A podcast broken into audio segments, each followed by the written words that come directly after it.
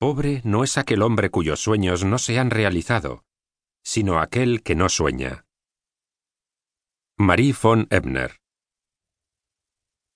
Volviendo a la historia de Bronnie Ware, la enfermera que acompañaba a personas moribundas en su lecho de muerte.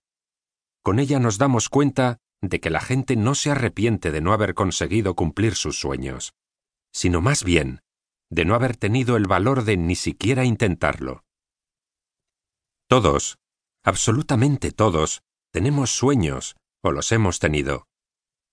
En algún momento hemos sentido el cálido fuego de una ilusión o algún pensamiento que ha surgido y nos acompaña durante toda nuestra vida, aunque tarde o temprano renunciemos a él. El significado que la mayoría de nosotros le da a la palabra sueño es bastante idílico.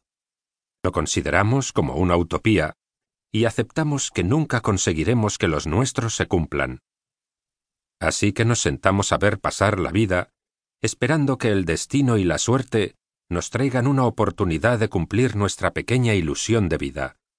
Pero al final, todo sigue igual, nada cambia, y seguimos con nuestra vida. Pero el problema no reside en nuestra falta de suerte, sino más bien en nuestra inacción y pasividad. ¿Eres consciente de la cantidad de gente que hay en el mundo soñando con ganar la lotería para vivir su vida bajo sus propias reglas, sin preocupaciones económicas? Bueno, te seré sincero. Comprar la lotería ya es una acción que te acerca a tu ilusión de hacerte rico, pero es una acción bastante vaga, así que prácticamente estas personas están esperando sentadas a que ocurra un milagro. Conozco a gente que le ha tocado la lotería, estarás pensando. La posibilidad de que te toque el gordo de la Lotería de Navidad en España es del 0,00001%. Es una posibilidad tan y tan pequeña que es ridículo creer que algún día nos pueda tocar.